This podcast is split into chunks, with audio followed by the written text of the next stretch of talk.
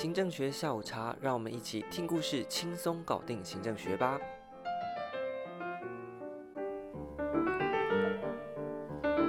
Hello，大家好，这一集当中呢，我们要进到修正理论时期倒数第二位学者，他是提出动态平衡的巴纳德。那巴纳德的重要性呢，其实非常非常的大哦。那么在一九三八年的时候呢，诶，你看那时候呢，战争还打如火如荼的时候呢，他就写出了这本《The Functions of the》Executive 这本书哦。那在奠定了他在行政学当中的一个重要地位。那他主要的论点呢，就是动态平衡理论。那动态平衡理论是什么呢？首先，我们来一步一步的带大家来看看哦。首先，在个人层面呢，他提出所谓的贡献满足论。什么是贡献满足论呢？也就是他认为啊，一个人呢，他必须满足他在物质和精神上面的需求。那这样子的话呢，才能够完成他的这个刺激的目标。那什么是物质呢？像是给你钱，对不对？那什么是精神上面呢？像是给你这个工工作上面的满足感，那那你有一个成就感，这个就是精神层面。所以，作为一个管理者，你必须兼顾物质和精神层面的满足，并且呢，所谓的贡献满足啊，是能够说，当员工认为他付出了十分的贡献，你也能够给他十分的满足。所以，我今天假设在饮料店摇了一小时饮料，那我希望我可以拿到多少钱？那如果老板能够付我这些钱的话呢，他就在物质上面满足我。组织的发展呢，就有赖于确保组织的成员能够啊，在贡献和满足中间取得平衡，同时呢，必须兼顾物质和精神，确实呢，能够啊达成激励的效果。好，让个人的满足能够促进组织的发展。接着我们就看到，那个人要怎么样子变成组织呢？这时候呢，巴纳德又进一步提出所谓的互动体系论。什么是互动体系论呢？就是个人要怎么样组成组织？第一个，必须针对这一群人有一个共同的目标，并且这一群人愿意为了这个共同的目标。去进行贡献，并且呢，有足够的沟通能力。所以啊，假设今天我们要同时朝一个目标前进哦，那如果呢，没有同样的目标，我们就会四散了，对不对？好，所以我们先设定好目标在一百公尺外。那接着呢，我们有这个意愿，就是我们愿意啊往那个地方冲刺。第三个呢，如果没有沟通好，我可能会撞到你，你可能会撞到我，对不对？那这个时候呢，可能就跑一跑就全部叠成一团。所以，我们还有沟通的能力，让大家呢是顺畅的、合作的，朝同一个目标前进。这样子的话呢，在这个互动体系论底下，就能够让个人变成一个组织。好，那有了个人有了组织，我们再把组织当中看不见的那一层叫做非正式组织拉出来。巴纳德在针对非正式组织呢，有他的一套说法。他认为呢，非正式组织相较于所谓的正式的组织，有固定结构形态的层级结构的正式组织，它是一个无意识的。就是呢，我们班上呢，不是大家都会有一个小圈圈吗？那到底班上？作为一个正式组织里面的小圈圈，这样的非正式组织是怎么形成的？也不晓得，可能几个同学一起去尿尿啊，后来就越尿越熟，就变成了好朋友，也说不定。或下课一起打手游就认识，就变成一个小圈圈了，就形成了所谓的非正式组织。那这个呢都是无意识的。那第二个呢，它是一个不定型的，所以呢，可能今天呢，这个礼拜呢，这个小圈圈有三个人一起去上厕所，啊，下礼拜呢。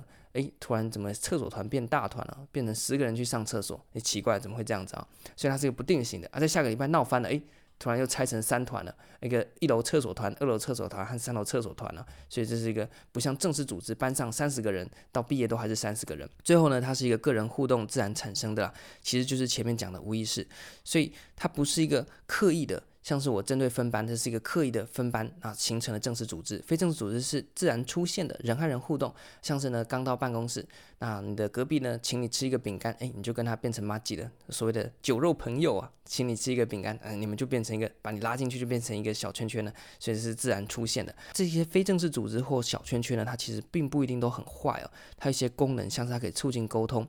所以假设呢，班长想要呢来请呃某一位同学呢早上不要再迟到了，班长跟他讲，他不愿意听，但是呢去跟他尿尿团的其他人讲，那尿尿团呢就会去跟他说，哎呀，拜托你明天不要迟到，不然害我们这个团体啊都没有尊严啊，都被人家笑说我们跟你在一起，结果你都迟到，那这时候呢，诶就会反而比较有效，发挥了沟通的效果，并且呢可以增加团结。所以假设呢一个班级里面呢，呃有很多的这些小圈圈呢，那通常在比赛的时候呢。都是啊，靠这些小圈圈、小圈圈去拉拢。如果呢是用老师呢来教大家团结，没有人理。但是如果这些小圈圈的头子啊，所谓的厕所长，每次去厕所都是他发起，或者是福利长，就是呢下课都第一个说我们去福利社吧的那一个，那这个呢他登高一呼呢，反而能够促进这些小圈圈的团结。第三个呢，就是相较于正式组织啊，它对人是比较局限性的。那非正式组织呢，主要是靠情感的维系嘛，所以呢，能够维护个人的尊严，让人呐、去满足他在这个社群当中啊有一个地位，或在社群当中扮演一些角色这样子一个效果。所以它能够维护个人的自尊，在心理层面呢，达到说有一个呃维系平衡的一个效果。好，那谈完了非正式组织之后呢，组织当中一定会有一个主管。巴纳德针对主管的功能呢，提出了非常多项目。第一个，作为一个主管，就是一头领头羊嘛，像是一群人前面的那个耍头诶。那这个耍头诶呢，他就必须设定组织的目标。好，今天我们要冲哪一边，对不对？那我们就要说，哎，我们往那边跑，那所有人就跟着走，并且呢，他要告诉每个人说，哎，我们今天要去哪个地方哦。所以他必须要有一个沟通的系统啊，一层一层传下去。所以我们看这个电影啊。老大，或者是说这个组织的主管，今天想去找某一个人的麻烦啊，一定一层一层传下去嘛。跟他隔壁最亲近的他人说，今天我们去找这个小明啊，跟他问候一下。隔壁两个人呢，使一个眼神，就再去跟下面的小弟讲说，哎，老大说今天我们要去跟小明打声招呼。那这些小弟呢，再去跟小小弟说，哎，上面啊说要去跟小明打声招呼啊。所以这就是一个系统。沟通系统，那如果没有沟通好的话呢？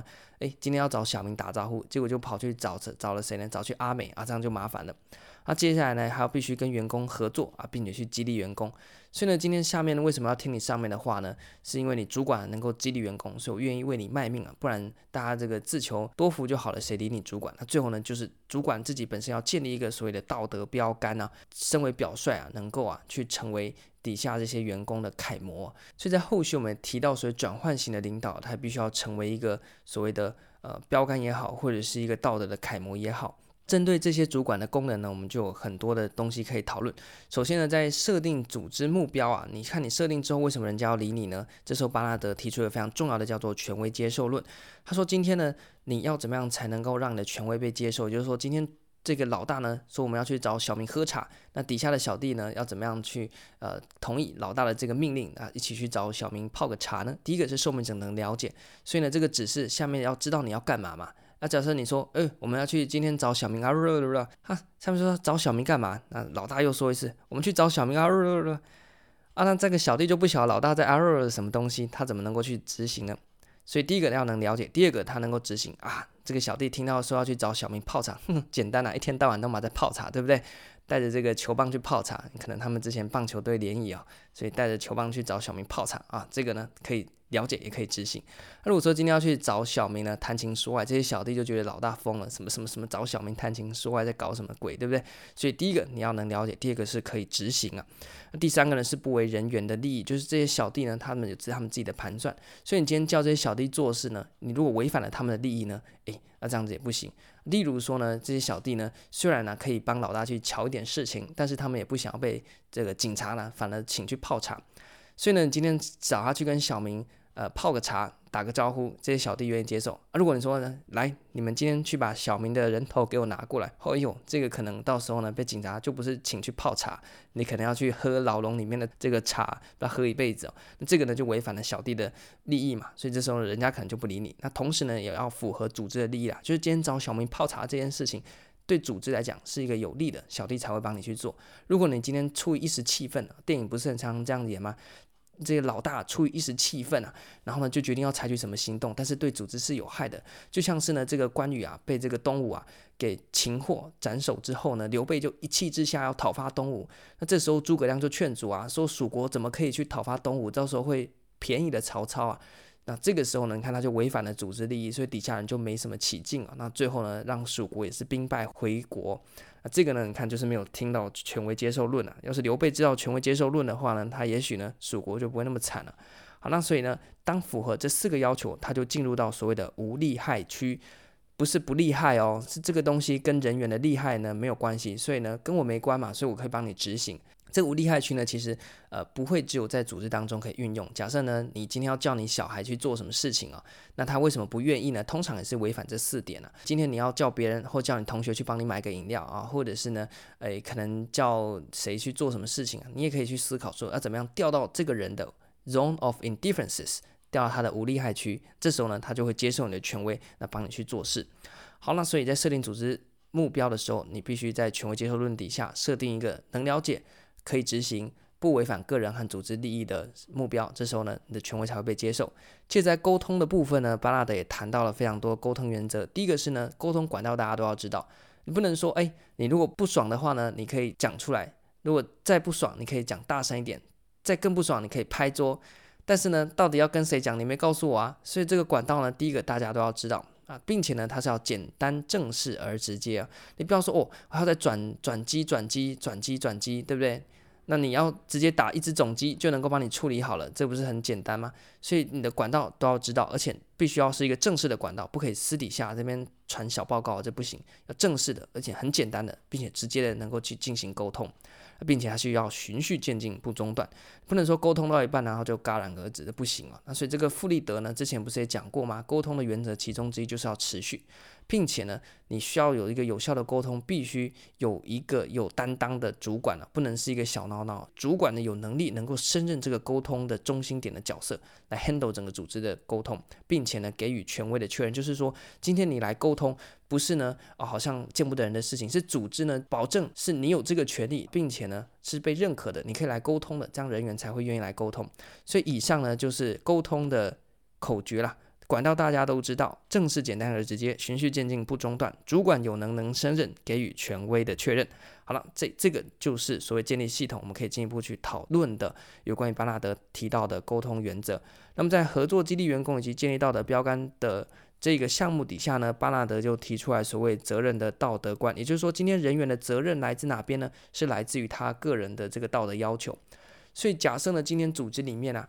你为什么要准时上班呢？并不是说老板强迫你，是因为你觉得一个身为这个组织的一员啊，你必须有相对应的这个道德的标准的作为，所以准时到班呢，是你自我的要求，道德观底下所生的这个责任，所以这个也是巴纳德所提出来的责任的道德观。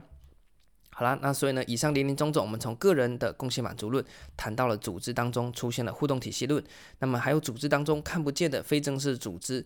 它相关的原则，还有主管以及主管所延伸的权威接受论和沟通原则等等的，整体来讲集合就变成了巴纳德的学说重点。那么这个巴纳德呢，其实你不要看前面那张照片了，他是一个鹅蛋头，他早期呢也是有头发的。那巴纳德的重要性呢，在于一百零九年的身心三申论题就曾经把它拿来命题。那这个题目呢当中，除了巴纳德他考到了他的动态平衡理论之外呢，他也把塞门也把它提出来。那塞门我们在下一集会讲，这边提到了，请分别说明巴纳德的动态平衡理论以及塞门提出的理性决策理论的意涵与主要论点。那这个呢就是一个名词解释型，只是他考了两个学者，这边呢提出来给大家参考。那如果你有听刚刚的内容的话呢，相信一定该就能够非常快速的解题了。那么这集呢，针对巴纳德很多很丰富的内容就介绍到这边。下一集我们即将进到 Simon，我们就下一集再跟大家分享。这集就到这边，感谢大家。